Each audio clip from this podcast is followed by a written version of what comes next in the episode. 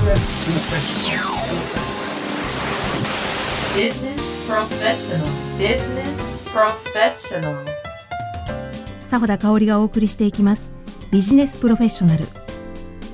この番組は起業家大学を主催されている須藤浩二さんが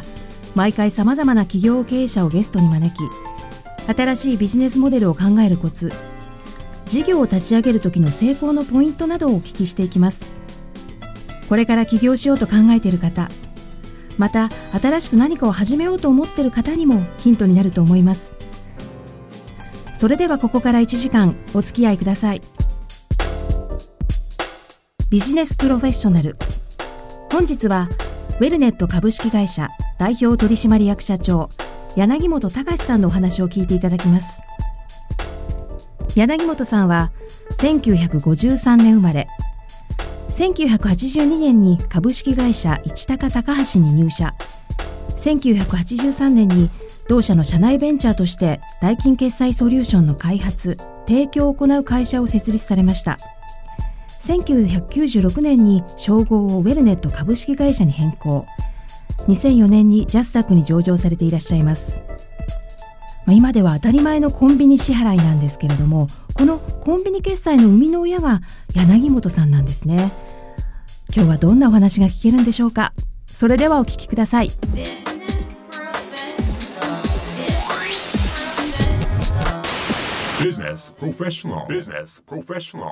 須藤浩二です、えー柳本さん今日はよろしくお願いします、よろしくお願いします。えーまずはですね御社の事業内容を、えーお聞かせいただきたいんですけれどもはい。はいえっ、と私どもは大きくですね3つの、えービジネスを営んでおりまして、まず最初に、えー決済関連の仕事をしています。えで決済関連と言いましてもですね、えーまあ通常の銀行での決済とは違いまして、新しいタイプの、えー決済というふうに、えーご理解いただきたいと思います。えーで、えー最初に取り組みましたのが、えーコンビニ収納代行サービスというものでございまして、えー例えば通信販売で商品を買った際に伝票にですねあのバーコードが印刷されておりましてそのバーコードをコンビニに持って行って店員さんに読んでもらってお金を払うというような今では普通の光景になったえーモデルでございます。でこれを98年からスタートいたしましてえー現在に至っております。でもう一つですねこのえ紙を使ったえ収納コンビニ収納代行サービスというのを長くやっておりましたけれど、えーその中でえ紙自体あるいは紙をえ届ける時間コストをいかに合理化できないかというところでマルチペイメントサービスというものをえ2000年から始めております。でこのマルチペイメントサービスは、えー請求する情報を請求書という形紙の形でお送りするのではなくてコンビニ店にございます、えーマルチメディアキオスクキオスク端末というものにその情報を送ります。いわゆる電子請求という形になります。でこの電子請求を、えーお客様にはご確認いただいてコンビニ店でおお支払いしていただく。というのが始まったのが2000年からでございます。でその後、えーその対象がえ銀行さんのですね ATM に拡大したりあるいは、えー PC でご自分のパソコンで確認できたりえネットバンキングで決済できるというような、え発展をしてきております。これが決決済関連サービスです。で2つ目がですねピンオンライン販売というのをやっておりましてこのピンというのはパーソナル ID のことでございますけれど、えプリペイドカードをですね電子的に、え販売するというものであります。で、え従来のプリペイドカードというのは、えーまあ、物理的なプラスチックカードと同じぐらいの大きさのものの裏面にですね、まあ、コインでギリギリとこすりますと、えー番号が浮き出てくるというもの。でその番号を使って、えー例えば、えプリペイド方式の携帯電話に使うとかですね、えーオンラインゲームに使うというような利用方法なんですけれどこの物理的な、えープリペイドカードを排除しましてですね、えー例えばコンビニ店さんで販売する場合にお客さんがそれを買いに来ます。で買いに来た瞬間に、え私どもウェルネットの方に仕入れをしていただいて私どもはそのピンという形でコンビニ店さんに配信をいたします。で最終的にはお客さんにはですね、え番号だけをお渡ししてお金を頂戴するというような形です。でこれによってお店の方は仕入れをあらかじめ仕入れをしておく必要がないというですね極めてこうキャッシュフローの改善に役立つというようなサービスを行っております。これが2つ目のピンですね。で3つ目は携帯チケットというのをやっておりますけれどこれは、えーまあ、かなり早い段階から私ども取り組んでおりまして、え今最も注力しているサービスです。でこれは、えー携帯電話自体をですね、まあ、いわゆる、え紙のチケットに、え置き換えてしまおうと紙のチケットを携帯電話に置き換えてしまおうというようなサービスであります。で早い段階では、え飛行機会社航空会社が、えチェックインの際にですね携帯電話を、えチェックインマシンにかざすとボーディングパスを受け取れるというところから、え始まっておりまして、えまあ、これをあの始めたのが私どもなんですけれどそこから、え例えばコンサートチケットですとかスポーツ観戦といったジャンルまで今領域を拡大している、えー最中でございます、はい。で大きくこの3つを手掛けております、なるほどあのー今お聞かせいただいたこの3つのサービス、実は全てが私どもの生活に非常に身近なサービスそうですね。はい、はい。思うんですけれどもまずそのコンビニ収納代行。これも日常的に、えーいろんな電気代ガス代水道代からね、はい。えー最近ではあのいろいろ通信販売の代金の支払いなんかでも、えー使っておりますしこの、まあ、ピンオンライン販売っていうのも、えーこれはあのいわゆる今までよくコインなんかで削って、ええ。えーその番号だけをはい。何か入力するということをやったものを、はい。それをそもそもそのカードを入れなくしたというサービスだと思いますし、で3つ目のその QR コードを使ったあの携帯チケットの仕組みというのも、これも私あの飛行機にえー乗るときにこうかざすだけで、はい。えー IC カードをかざす場合ももちろんありますけれども、ええあの QR コードがね印刷されたものをえーかざすと。で実はこういったものはあの御社このウェルネットっていうこの会社がそもそも手掛けられてきた。そうですね、はあ。えー我々が発案しまして、はえーシステムを作り込んで、はいはいまあ、サービスの上までやっているというものですね。おそらくこれはあの多くのリスナーの方がですね、はい。えー思われているのはそういうふうなサービスっていうのはおそらく大手の銀行だとか、えー昔からある、まあ、本当にいわゆる大企業が手がけて作って広めてきたんだろうというふうに思ってると思うんですけど私も最初はそう思ってたんですけども、えー実は御社っていうのはこれ札幌のはいベンチャー企業なんですね。そうですね、はい。まあ、ジャスタックに上場されているこれ成長著しい、えー企業ですけどももともとの創業のきっかけっていうのはどういったことがあったんでしょうか、はいあのー今お話がございましたように私どもは札幌に本社がございまして、えーでウェルネットという会社を立ち上げる以前はですね、えー、と市高高橋という、まあ、北海道では大手の、えー燃料小売会社のですねシステム部門でございました、でそこから、えーいわゆる企業内ベンチャーとして新規事業に特化した形でですね、まああのもともとシステム的なものは、えーある程度ですね基盤がございましたんで、えーそこを、えー活用してですね新たなビジネスを起こしていくという、えー目的のもとにですね、ブレントという会社ができたというようないきさつがございます。この市高高橋はいというか、これ会社名なんですねそうです。はい。でこれは燃料会社そうです。えー販売、えーあの販売ですね。小売販売になります。はい。燃料というのはいわゆるガスとか、えーそうです。プロパンガスとか、はい。はい。まあ、北海道の特性ですけれど、暖房に、えー灯油を使ったりですね、まあ、そういった、えー家庭用熱源の販売ですね、はあこれはあの皆さん意外とこれもまた身近なお話かもしれませんけどもよくプロパンガスなんかねあの交換に定期的に交換にいらっしゃったりとか、あと灯油なんかもあの販売にいらっしゃったりあるいはあの、まあ、自分であの買いに行く方もいらっしゃるかもしれませんけども、えー重いからわざわざね配達してもらったりってこと多いんですけどもそういうふうな事業を展開されているのがこの親会社の事業。そうです。はい、はあ。はい、これは金融だとか、えーこの決済周りの代金支払いに関わる事業が本業の会社ではなかった。ではないですね。全く違いますですね、まあ、一部、えー重なるとすれば非常に多くのお客様をお相手にしてますんで、その代金収納というところでは、まあ、年々ですね、あの苦労といいますか、まあ、回収がやりにくくなっているというような背景はございましたですけどね。あそれはあくまで自社のその燃料販売ガスとか灯油を販売した時のはい。お金の支払いそうですね。で、はい。えーもうちょっと支払いが滞ることが多かったとかえーまあ、どうしてもあの日中あのお客さんいらっしゃいませんのでね、周期に行くとなると、えー、夜遅くとか日曜日しかないというようなですね大変悩ましい問題がありますですね。なるほど、はい。はあそういう、まあ、自社の問題解決を、はい。あの当初は行っていたその部門があったわけですねそうすると。そうですね。あのいいわゆる情報処理部門ですね、まあ、コンピューターを扱っている、そういう部門がございまして、そういう意味ではですね集中監視システムというものを持ちまして、まあ、ガスは危険物ですから、えー客先で何かあるとですねいろいろな警報を電話回線を通じて、えー信号を送ると。でそれを受信しまして、まあ、集中管理しているセンターから、えー遠隔で遮断をしたりあるいはまあ緊急の時には出動するというようなシステムですね、まあ、これを作ってましてですね、まあ、それ以外にも当然販売管理というところで、えー請求書を出したり、えーというようなことをやってましたですけど、はい。そうするとその、えー柳本さんはその親会社の中でどういった部署部門にいらっしゃったんですあの私は今申し上げましたそのシステムの担当ですね、あとは経営企画をやっておりました。はい。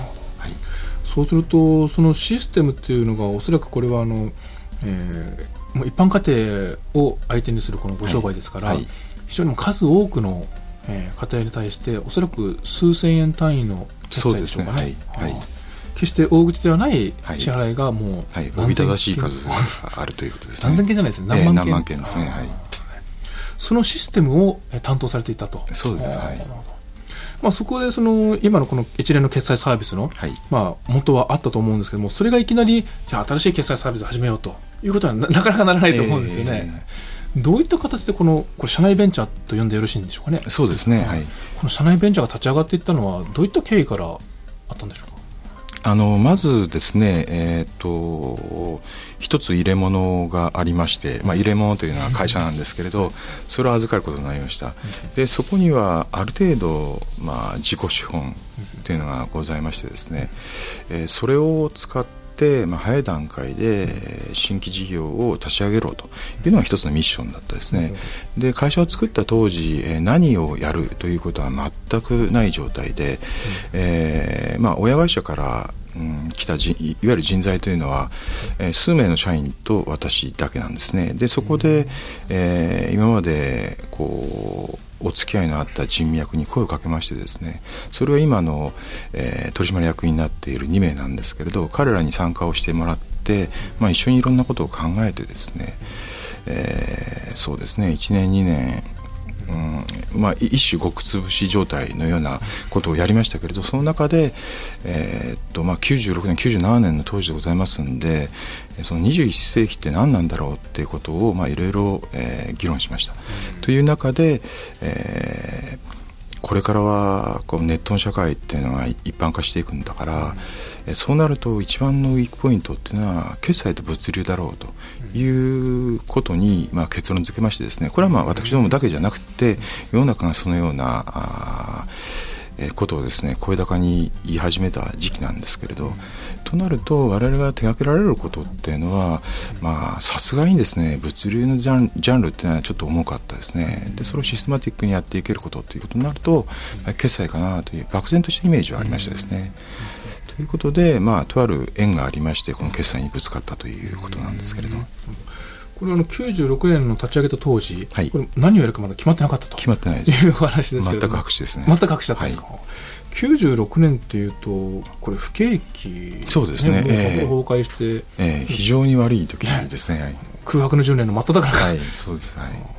ふそういうふうな時期にありながらこの新規事業を立ち上げろとはい。いうこの社内のミッションが。はい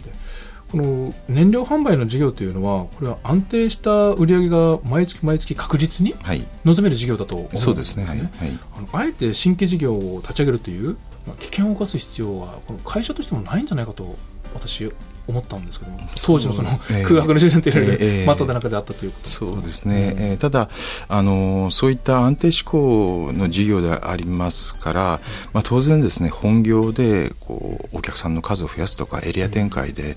えー、地域を拡大していくっていうことの方があの確実に収益が見込めるビジネスなんですね。でその一方で、まあ、それだけをやっていてもですね、まあ、所詮扱っているものが化石燃料ですから あのどこかでやっぱりこう詰まってしまうという恐怖感っていうのは、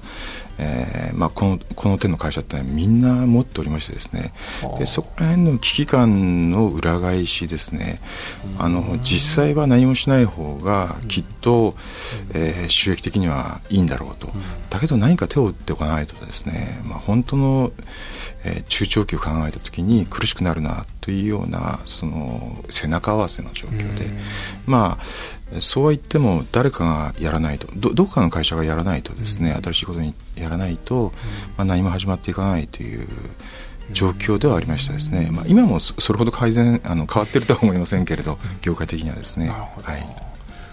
いつかはそのいわゆる化石燃料が枯渇するだとか、はい。えー、仕入れがおぼつかなくなるとかそうですね。そういった危機感はもっとあった、ね、ありますですね、まあ、それが今このね10年後にその原油価格が、まあ、あの我が国では全くこうコントロール不可能になっているわけでございまして。そういう意味ではある程度ですね先見性のあるっていいますかあの企業グループだったんではないかなというふうに思いますね。はい、非常にこの毎月確実にそのしかもこれ小口決済が数多くあるからこそ安定している、はい、そうです。ね、事業だと思いますから、はい、あのすごい冒険だなと 私思ったんですけども、えー、しかしその前向きなこの事業のリスクヘッジを考えると非常にまあ当時の状況からも合っていた選択だと思うんですが、とは言いつつも、えー、何も何をするかというのが決まってなかった、うん、まず96年立ち上げて最初は何から手掛けられたんですか？全く収益がなかったことはないと思うんです、ね、最初にやりましたのがインターネットのライブ放送というのをやりましてですねこれまだ、えー、世の中になかったんですね。でこう無理やりカメラをくっつけてですねネットで配信するってことをやったんですよ。96年まだブロードバンドない、ね、ないですね、えー、もう全然ないですね。あのネットの月額料金もものすごい高い時代ですから。でそれをですね、えー、例えば結婚式場で、うん、結婚式のライブ放送っていかがですかとか、えーまあ、お葬式はなかったですけれど、えー、卒業式ですね。学校の卒業式の放送とか、まあ、実際卒業式は一つさせていただきましたけれどというようなところをやりましたですね。でもこれも全然ダメでね、まあ、今ですとあのそれなりにビジネスになったかもしれませんけれど、えー、まずそこから入りましたですね。当時は、まあ、今ほどインターネットというのがまだ普及もしてませんし、えー、ブロードバンドもなければ、えー、その説得するのもね相当労力そうですね、あのまず、えーと、お客さんといいますか、まあ、企業になりますけれど、うん、インターネットって何？というところから始まった時期ですね。またその時代だったんですね。はい、でもその、まあ、動画配信事業っていうんですかね、はい、それはなかなかまあ環境のインフラが整ってないというのもおそらくあったでしょうし、はい、えー、そのままあまり伸びなかったと。そうですね、えー、その次には何をされました？その次はですね、まあ、いろんなことやりました。もう苦し紛れに、えー、あのーうどんを売ったりですね。うどんですか、えー、もう全然 IT じゃないんですけれど すごく美味しいうどんがありましてね、はい、それを北海道で売ろうってんでうどんを売ったり、はい、あとまあ当時それこそ携帯電話とか PHS 自体もね、あのまだ珍しい存在だったんで、そういうものを売ってみたりですね、まあ、いろんなことやりましたね。はあ。どれもこれといった目は出なかったですか？出ないですしあの我々自身が、うん、なんて言うんでしょうかそういうことに情熱って言いますかねそこが入っていかなかったですね。あのまあ、こんなことやって、まあ、仮に当たったとしてもそれが一体何なんだろうかって言われたりですね あまり情熱が湧かなかったっていうのが事実ですね。やっぱりあの自分たちがこう、うん、うんまあ、メーカーとか、まあ、サービスのメーカーですねソースになってっていろいろ、えー、言葉は悪いですけどね支配していけるようなものがやりたかったんですね。その市場をリードしていけるそうですね、制御できるっていうんでしょうかね。それはおそらく本業があの根本の部分で自分たちが制御できない事業だったからっていうそうまあそれはありますよね。あのやっぱりどうしても原油の生産国のですね事情に左右されてしまうということでございますね。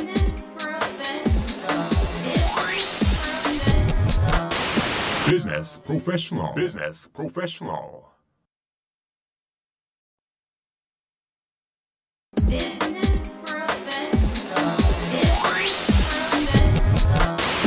Business Professional. Business Professional.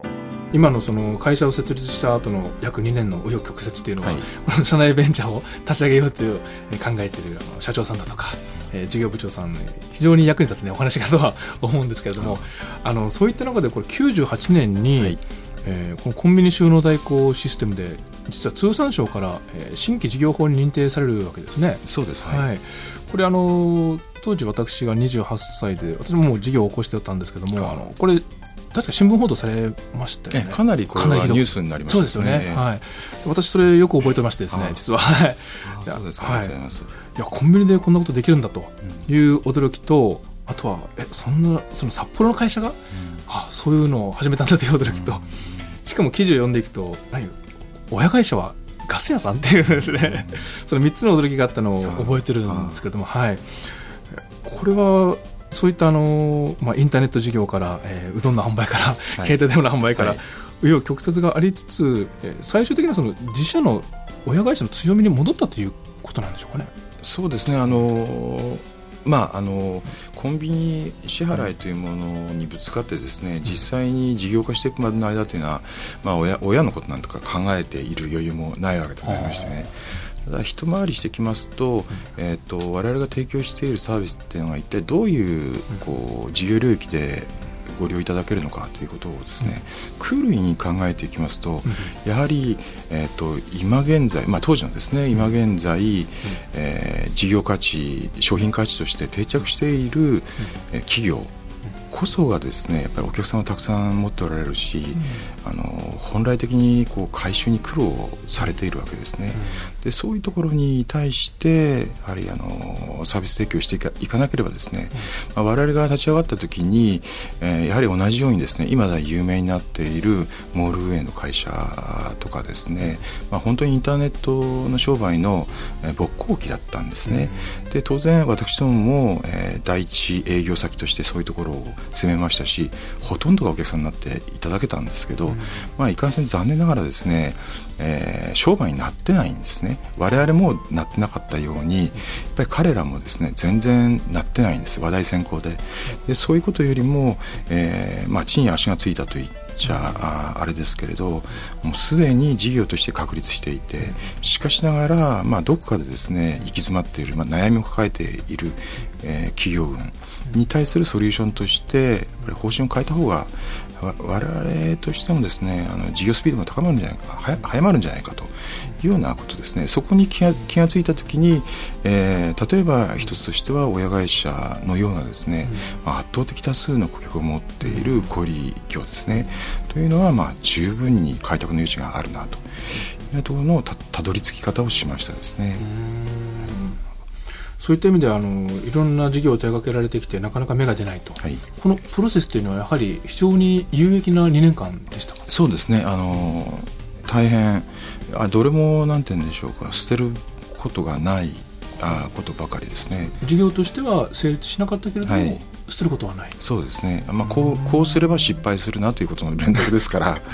それはこうしなければ失敗はしないということはあその短期間で学ぶことができるっていうんでしょうかね。なるほど。えまあ、それとこの代金決済のコンビニ収納システムというのから、えー始まるわけですけどもでもまだ当時この98年この事業立ち上がった当時ですねこれがどこまでのビジネスになるのかっていうのはなかなか目算が立たなかったと思うんそうです。あーただですね、これはもう圧倒的に、まあ、あーそこから数年のうちにですね、いいわゆるあの消費者の支払い行動の一つとして定着するだろうなという確信はありましたですね。コンビニでお金を払うっていはい。う行動ですね。はい。うんまあ、その中で我々がどれだけこうシェアを、ね、取っていくかっていうのは別の話ですけど、はい、ここで私あの2つ疑問があるんですけども一つはあのライバルの出現ですね、はい。あのやっぱり同じようなシステムを開発している会社って当然他にもいっぱいはい。あるわけでして、えーむしろもっと大資本の会社の方がもっといいシステムを作るんじゃないかという危機感、ええ。ーである程度の事業が立ち上がった頃にこうポッとその市場を持っていかれるとか、いうこともあったと思うんですけどこのえこういうふうな、えーリスクなり、えー危険性というのは感じられなかったですか？立ち上げた時。いやあのリスリスクとかですね、まあ、リスクはリスクだらけの中に飛び込んでますんで、それほどなんとも思わないんですけれど、えっといわゆるベンチャーの強みというのは、失うものがないというところから出発しますんで、あの取られるものはないんですね、だからと取り続けるだけなんですよ、でまあ、今となったらそんなね悠長なこと言ってられないんですけれど、えー当時はですねあの銀行系、まあ、先ほどございましたように銀行系の,、えーそのファクトリング会社さんがおしなべてこの業界に参入しておりまして、でそういう意味では、えーぎ銀行といいますか金融の息がかかってない会社っていうのは私どもだけだったんですね。えーで、まあ、いかに差別化を図っていくかということで、当然銀行さんですとね優秀な営業がたくさんおられて、えーといい会社さんもたくさんお持ちなんですけれど、まあ、彼らの営業手法ではないところですね。そういうところを、まあ、いわゆる日地になりますけれどそこを、えー掘り続けたということでしょうかね。あじゃあ営業手法の工夫によって、はい。えーいわゆる金融業界の方々がアクセスできなかったようなターゲットを価格に。そうでそうですね、えーはあでまあ、それに伴いましてシステムも、えー改変を重ねてますんでね、まあ、いわゆる出来出来上がったものを売り続けるというよりは、えーと動き回ってお客が欲しいと言った瞬間にですね欲しいものを提供する。うん。サービスシステムとしてですね。それの繰り返しですね、はい。それは今も続いてますけれど。なるほど、はい。じゃあ一つ目はその、まあ、ターゲットの差別化っていうか、はい営業上の工夫が実は背景にはい。あったわけですね。はい。なるほど。それが非常に大きいですね。それともう一つは、えーその現場で起こったニーズをですね、いかに、えー早く、そして的確にシステム化していいけるかというなるほど。そのシステムの構築能力。はあ。その2つですね、はい。おそらくそのシステムの構築能力という今のお話は決済から現金化されるまでの期間とかはい。いうところあたりの話ですかね。いやもちろんそれもありますし、えー、と実際に使われる、えーまあ、わ私どものお客さんっていうのは企業なんですけれど、その先に大勢の消費者の方々がおられる、でそこのインターフェースですね。企業とお客さんのインターフェースが重要ですね。いわゆるその決済サービスを提供したいと思っている、まあ、通販会社とか、はいえーそういった企業さんと実はそこの企業さんのお客さんとの間はいの、そうですね、まあ、コミュニケーションといいますか、手間とか。はい、うーん。それがその請求書の発行まで、えーまあ、代行請求書というか払い込み用紙ですかね、その作成までも一部になったりとかも、そうです。それもやっております、はい、まあ、そういったかゆいところに手が届くというサービスが生まれてきたのもそのスピードというかそうですね。おっしゃる通りですね。ニーズをすぐに反映すると、はい。もう一つ私があの疑問に思ったのはですね、まあ、疑問というかあのよくこの授業本当に立派に立ち上がったなと思ったのがあの、えーいわゆる金額なんですね、えーサービスをその決済サービスを提供することによって得られる事業収益要は売上の額はい。おそらくそんなに大きな額じゃないとえ思 そううんですすね、はいすごい小さい。例えば、1000円決済しても御社に入ってくるお金が果たしていくらなのかと、えー1万円お客さんが決済したとしてもそれはその1万円っていうのは、えー通信販売会社なら通信販売会社の売り上げであって御社の売り上げじゃないわけですよねその中の一部をおそらく手間賃としていただくモデルと思うんですが、はい。はいこれでよくその利益が出せるという見込みも立ったなと思って私はすごく不思議に思ってたんですけども。そうですね、あのまあ、当然、最初の頃はね、あの利益なんか出ないわけでして、ただ、えー、と既存の決済システムより高いと、これは意味がないんですね、うん。まあ安くて早いということが、まあ、確実さはもちろんなんですけど、となりますと、えー銀行での振り込みとか、うん。郵便局の振り替えっていうのはあってですね、まあ、それそれより安くなければ意味がないですねというこ。とは銀行の振り込みだとかもう何百円の話ですそうですね。それよりもさらに安く？そうです、そうです。はいその半分ぐらいとかですね。半分ぐらいだ本当にもう200円300円とか、はそうですね。まあ、そそうですね。えあ、200円300円をいかに数多く集めるかというーそうで、まあ、最初はね、あの月に1万件とかですね、そんなものしかなかったですけど、今ではね、まあ、ものすごい数になってますんで、まあ、結局、定増型ビジネスといいますか、あのまあ、もちろん我々のサービスが絶対ということではございませんけれど、ある程度企業群とですね信頼関係ができると、そうそう簡単にまあ変わるということはないんですね。で、まあ、今月できたものは、まあ、来月は1割に乗ってくるとかですね、まあ、1割オーバーですけれど、まあ、少しずつ増えていくというようなところで、まあ、計算がしやすいですね。まあ今来年の売上って言いますか、まあ、いくらになりましょうかと既存のビジネスでね、えーそれを計算した時にあまり外れることはないというようなビジネスモデルが構築できています。なるほどなるほど。そうすると使えるお金ってのは決まってきますから、いはい。1年先に入ってくるお金が決まるわけですから、うん使えるお金はもちろんもっと決まっちゃうわけですね、でその中でいかに工夫をしていくかということを、まあ、繰り返してきた10年ですね、はい、その事業を運営するための予算が組みやすいという。組みやすいですね、はい。まあ、そういったあの毎月安定した売り上げがあの必ず繰り返し入ってくるというのはおそらく本業からの学びで。そうですね。あのやはり、えーありますですよね。料金設定の仕方なんかについてもですね、あのまあお親会社ばかりじゃなくてインフラ系の会社のこう課金の仕方っていうのは非常に優秀だというふうに考えてます、まあ電力水道ガスいずれにおいてもですね優秀だと思ってます。でそこら辺を踏襲したというのは事実ですねおそらくそこに至る背景もこれも先ほどの2年間の話になるんですけども、はい。例えばあの、えーインターネットの動画を配信すると、はい。もう1回配信していくらとかですね、えー携帯電話 PHS 販売しても1個売っていくら、まあ、多少通話料バックがあるかもしれませんけどもとうどんの販売でもねの販売していくらと。そういう1回打って終わりっていうことを2年間いろんな試行錯誤をしてきたというのも、おそらくその背景にはありますか？そうですね、まあ、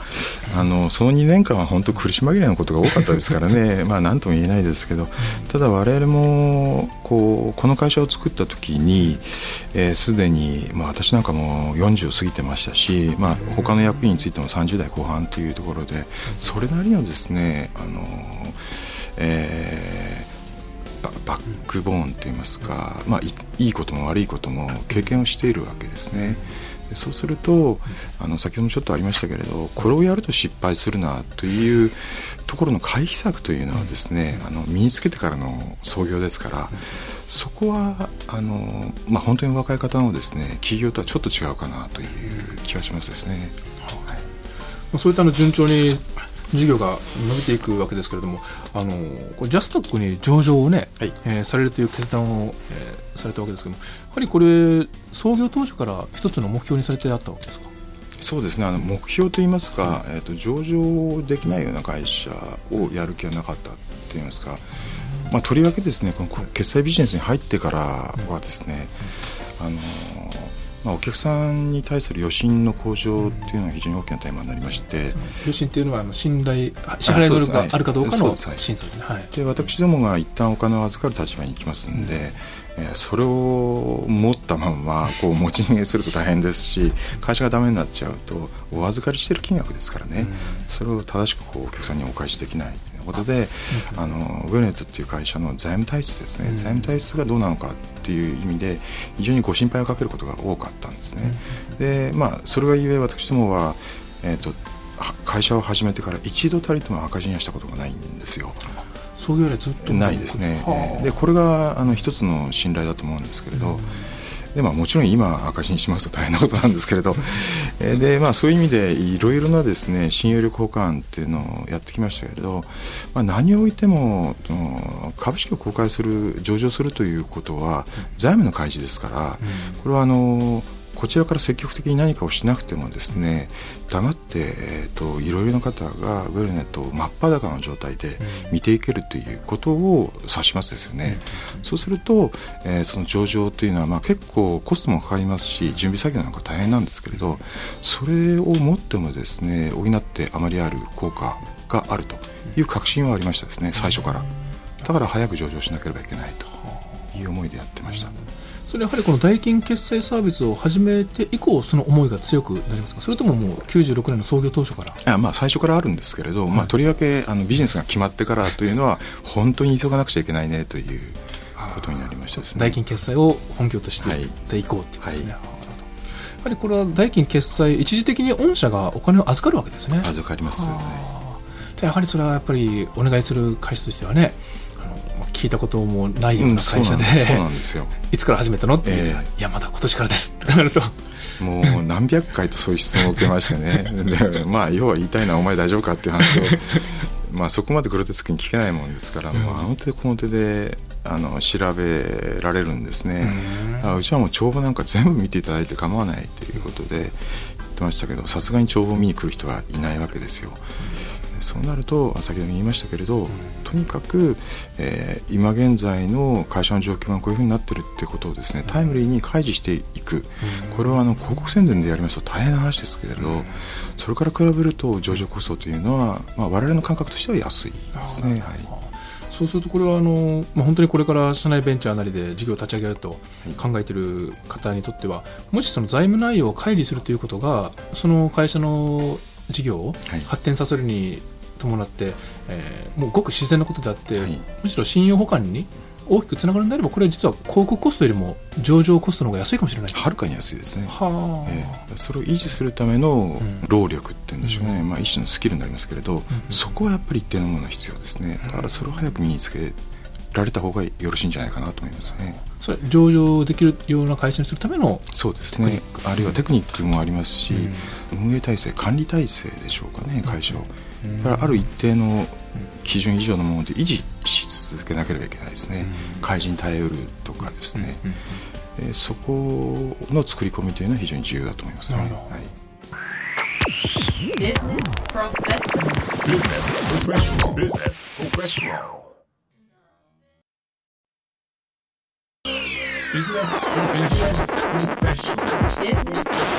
ジネスプロフェッショナル。もうちょっと話がそれるんですけどもその上場できる会社にするためのテクニックなり、はい。えーコツというものでもし一つあの方法を挙げるとすると何があるでしょうか？あの御社の事業というのはその、えー親会社のそのシステム部門から派生して、はい。しかもお金を扱うとはい。いう事業ですからかなりしっかりとした体制が組まれてあったと思うんですね。あとはあの、えー携わっている方々の思想考え方にしても、はい。えーかなり初めからまあシステマチックにそして透明性を高くっていうのを持っていたにもかかわらずそれでもまだやはりもっと工夫しなきゃいけないというところがたくさんあったわけですか？あございますねそれは、ええ。というか一つ挙げるとしたら何が一番ポイントになるでしょう？ね。開示をするということに関してはですねあのいかに分かりやすく見せるかってことが重要なんですよ。わかりやすく見せるか？見せるか見せるうんそうですね見せるかということですね。じゃあそのいかに正しいことを手順も間違わずにはい。やっていたとしても、その見せるということを考えていなければ、そうですね。あのまあどんなものでも一緒だと思うんですけれど、えー素晴らしく品質が良くてもですねやっぱりあの使う人にとってあの、うん、余計なものがたくさんついていると 使えませんよね、使いません。それと同じようにその財務指標とかそのそういったものも本当に分かりやすく伝えるということが重要だと思いますので、何かとそういった特に財務関係、はい、えーですと正しくやることにばかり力を注いでしまうと思うんですね。それで、まあ、見せるっていうところではこれはあのちょっと例えばプレゼン能力だとか、はい。えーあの書類報告書類のえーデザインの工夫とか、えー項目の工夫とかそういう正しく数字の処理を行うのとまた違う発想が求められてくると思うんですけれども。そうですね。あの、えーそうですね。まあ例えばプレゼンテーションもですね、まあ、通常こう開示処理というのは一つのフォーマットに沿ってやっていきますけれど、まあ、それはあまりこうはみ出たことをやっちゃいけないというルールがありましてね、それはまあその範囲内でやる。でそれはそれ以外の周辺活動といいますかそれをこう伝える努力っていうのはやっぱり必要ですから、まあ、今ですと、まあ、上場企業は IR という形になりますけれど、まあ、それもですね、まあ、いろいろ工夫をして、えーやらなくちゃいけないですね。だからあの自分が発信したからといっていろんな人が見てるかというとこれは大きな間違いで、まあ、自分の仲間しか見てないわけですね何をやるにしたってで株価が下がった時に株主が怒る 怒ってですねそれを見るぐらいな話なんですよ。でもっと何て言いますかやっぱり見てほしい人に届くような、あの工夫って言いますかね、まあ、努力も含めて、非常に大きなテーマだと思いますね。それはその御社の主力としているこの決済サービスの事業はい。の一連のこういったところの、えー広め方はい。というのもおそらくその思想というのはね生きてるように。そうですね。一緒ですね、そこは、はい。地道なサービスだからこそ見せ方というか理解のされ方という。のは、はい、非常に重要ですね。あのサービス自体はあここれがウェルネットがやってることねというふうにですね、あのある程度5分10分いただければご説明できるんですけれど実際それをどうやって自分の会社といいますか自分の事業に取り込んでいくかということになると、まああのないと思うんですねあの採用されるか側のアイデアというのはないと思いますね。でそこにあのアイデアのヒントをこう伝えるような、なんて言うんでしょうか、うん、プロモーションというのが非常に重要だと思いますね。プロモーション活動っていうのはやはり力を注がれて？え残念ながらですね、私どもはその自ら積極的にあの前面に出出出ることができる業態ではございませんで例えばですね、えー航空会社っていうのはおしなべて私どものサービスを使っておられたり、バス会社も、まあ、大手の通販ネット通販というのはほとんど私どもご利用いただいてますけれど、ウェルネットのサービスがどうのこうのということをウェルネットが主体となってあそこの会社は使ってますこの会社は使ってますというようなプロモーションというのはほとんど禁止されてるんですね。えーまあ、これはあの一種 NDA も含めてですね、いろいろな制約条項がございましてだから私どもがあの主体として例えば日経新聞にですね大きな、うん、広告を出すなんてことはまあ効果がもうほとんどございませんしですから、まあ、実例ですね、まあ、こういうような使い方がありますよ。ああいう使い方がありますよということを、まあ、地道にこう健全していくっていうことしか、まあ、今のところはできないという、まあ、ちょっと悩ましい部分でありますけれどね。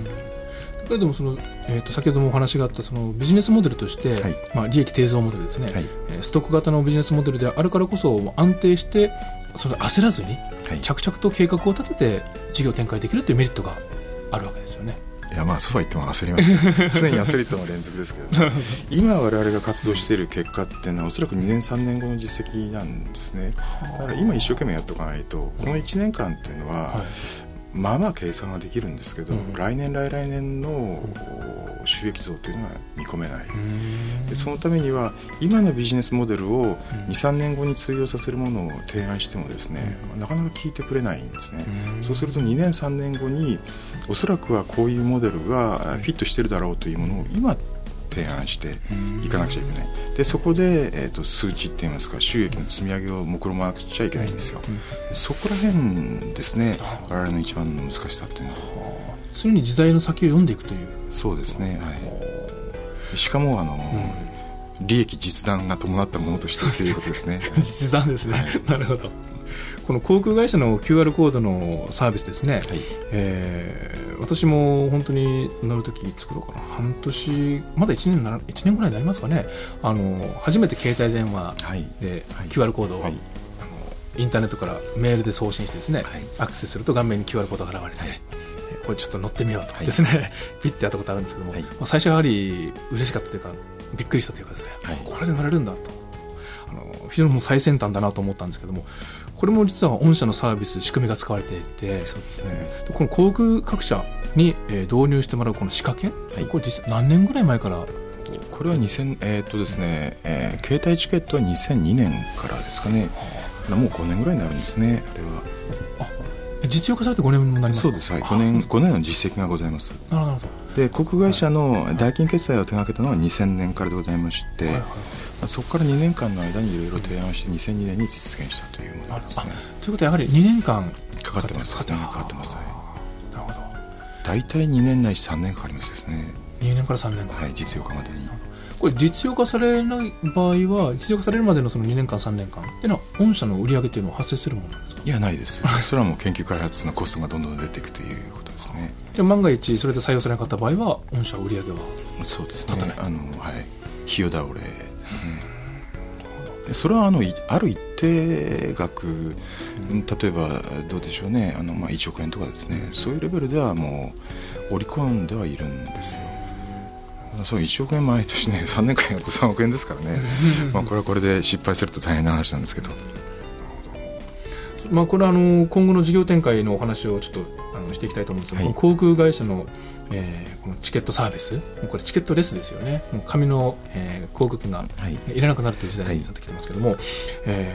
ーこれ非常に象徴的だと思うんですが今後どういった分野に、えーを狙って事業を発展させていかれるというふうに考えていらっしゃいますか？はいあのーまあ、携帯チケットその2002年から、まあ、日本で一番最初に手がけた会社ですし、えー最もしつこく追い続けている会社だと思うんですね。で、まあ、この5年間、あそうは言ってもですねこれこれが収益の柱になったかというとそうではございませんで、まあ、早い段階でこの携帯チケットを、まあ、ものにしなくちゃいけないわけです。という中で、まあ、ニーズとしましてはですねやはりあのスポーツ観戦とコンサートなんですね。でそこに対して、まあ、各方面にアプローチをやっておりますし、まあ、あの手前どもが持っている、うん、システムのプラットフォームですね、えだけではまあ、若干こう脆弱な部分もございますのでそれの再構築なんかもですね去年ぐらいから、いろいろお金をかけてやってますそういう意味ではここから先1年2年ですねの間に本当の意味での、まあ、シームレスにですね、えー電子的に申し込みをして電子的に決済をして電子的にこう認証する入場とかですね登場ができるというようなサービスが、えーまあ、非常に大きな知名度の高いクライアントさんで実現していけるだろうというふうに考えてます。はい御社のビジネスというのはこれ本当、まあ、裏方というか、はい。黒子に徹するところ。がございますですね。やはり、ね。えだけれども非常に私どもの生活に身近なところで大きな役に立っているというビジネス。はい。今後そのスポーツとかこれイベントコンサートとか。はい。やはりそちらの方が市場は大きいんですか？大きいと思いますね。大きいです。はい。あのまあ今のチケット流通にしましてもですね、えー例えば人気のあるコンサートなんかですと、まあ、電話をかけまくって、えー当たるか当たらないかわからないというようなものを、えー チケット会社からですね送られてきてそこで500円とか取られてってやってるわけですね。でこれが携帯電話で全て済んじゃうと、まあ、こんなに快適なことはないだろうなと思う思います。でそこら辺がインターネットの本質っていうのはですねやっぱり中間構造の排除っていうやっぱり社会的な大使命がございますんでねいわゆる直売ですね。えーという中で我々は航空券がそうであったようにあるいは通信販売がそうであったようにですね、この工業イベント系のジャンルでもそういう役割を果たしていけるんじゃないかなというふうに考えております。はい。確かに言われてみれば私も先日ああるクラシックコンサートのチケット取ったんですけど、はい、送料だけでやっぱ500円取られましたからね。そうですよね。物理のチケットを送るだけでですね。でまあそそれで誰かがこうね不当に利益を上げているわけでもなく どうしてもかかってしまうんですよね。うん管理の上でもチケットがあの何ヶ月か前に送られてきますんでねちょっと怖いなっていうのもありますそうですね。あのまあ、これからそういったいろんなあのもっと広い分野にですねあの進出されていくと思いますけどもあの御社が求める人材像うんこれから発展していくのを考えてどういうふうな方を求めていらっしゃいますか？やはりシステムに強い方がいいとか。あの具体的にはやはりシステムシステム屋ですので営業するにしてもやっぱりシステム的な考え方っていうのができる人が非常に求められるんですけれど、まあ、もうちょっとですねあの上のところで考えますと足元をきっちりやりながら先のことを考えるっていうですね、まあ、非常に難しいですしそういうそういう人材っていうのは少ないんですけれどでも私ども、えー今どうでしょうに200億を超すビジネスをやってですね、社員の数50人弱なんですね。という中でやるには、えー本当に足元の仕事をえー確実にこなしつつ常にですね2年3年後の種まきっていうんでしょうかねそういう活動ができるその両面を備えた人材というものを、まあ、えいつも探しています。なるほどはいどういったキャリアを持っている方が欲しいなとかあまり関係あまり関係ないですね。あまり関係ないです。あの目的意識を、まあ、会社の目標って決まってますんで、まあ、その通りですね100%従えなんてことを言うつもりはございませんけれど、その中で自分が果たすべきこう役割というものを目標に設定してそこがぶれないということが重要ですね。でまあぶれないということは逃げないとか言い訳をしないということなんですけれど、まあそこら辺はねどんないいことを言って入社されてもすぐ化けの皮剥がれるっていう人がまあ多いですけれど、あの期待する人材像っていうのはそういうことになりますですね。御社の働きがいっていうのは一言で言うと何でしょうかね？なんでしょう？まだまだ柔らかい会社ですしこれからこう領域を拡大できる会社だと考えてますんで、まあ、自分が歩いた足跡がですねおそらく世の中に残っていくだろうというあたりに価値観を見出せるのではないかなとあのシステムを作る人にしましてもですね今一生懸命作ってるものが将来的に、まあ、ディファクトとなってこれはあそこは俺が作ったんだよねっていうようなことをですね言える状況にありますですね、まあ、あの私どものエンジニアもそういう経験をしている人間何人もいますけれどそれは営業職においても同じでございまして、今の状況ですと、将来的に、うん自分の足跡を残していけるというあたりは非常にバリューとしては高いのではないかなというふうに思います。はい。はい、あの200億円を超えるその事業を手掛けていながら50人弱のスタッフではい。賄っていると。非常にもう効率化されてて確実に利益を生み出す事業ですね、えーこれからますます発展していくことと思います、はい。えー本日はウェルネット株式会社代表取締役社長でいらっしゃいますえー柳本隆さんにお話をお伺いしました、えー本日はありがとうございました。どうもありがとうございました。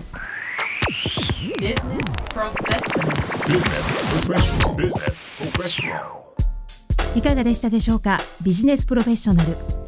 本日はウェルネット株式会社代表取締役社長柳本隆さんのお話を聞いていただきました。さて来週はミホージャパン株式会社代表取締役社長高島純さんのお話を聞いていただきます。どんなお話が聞けるんでしょうか？お楽しみに。ここまでのお相手は佐保田香織でした。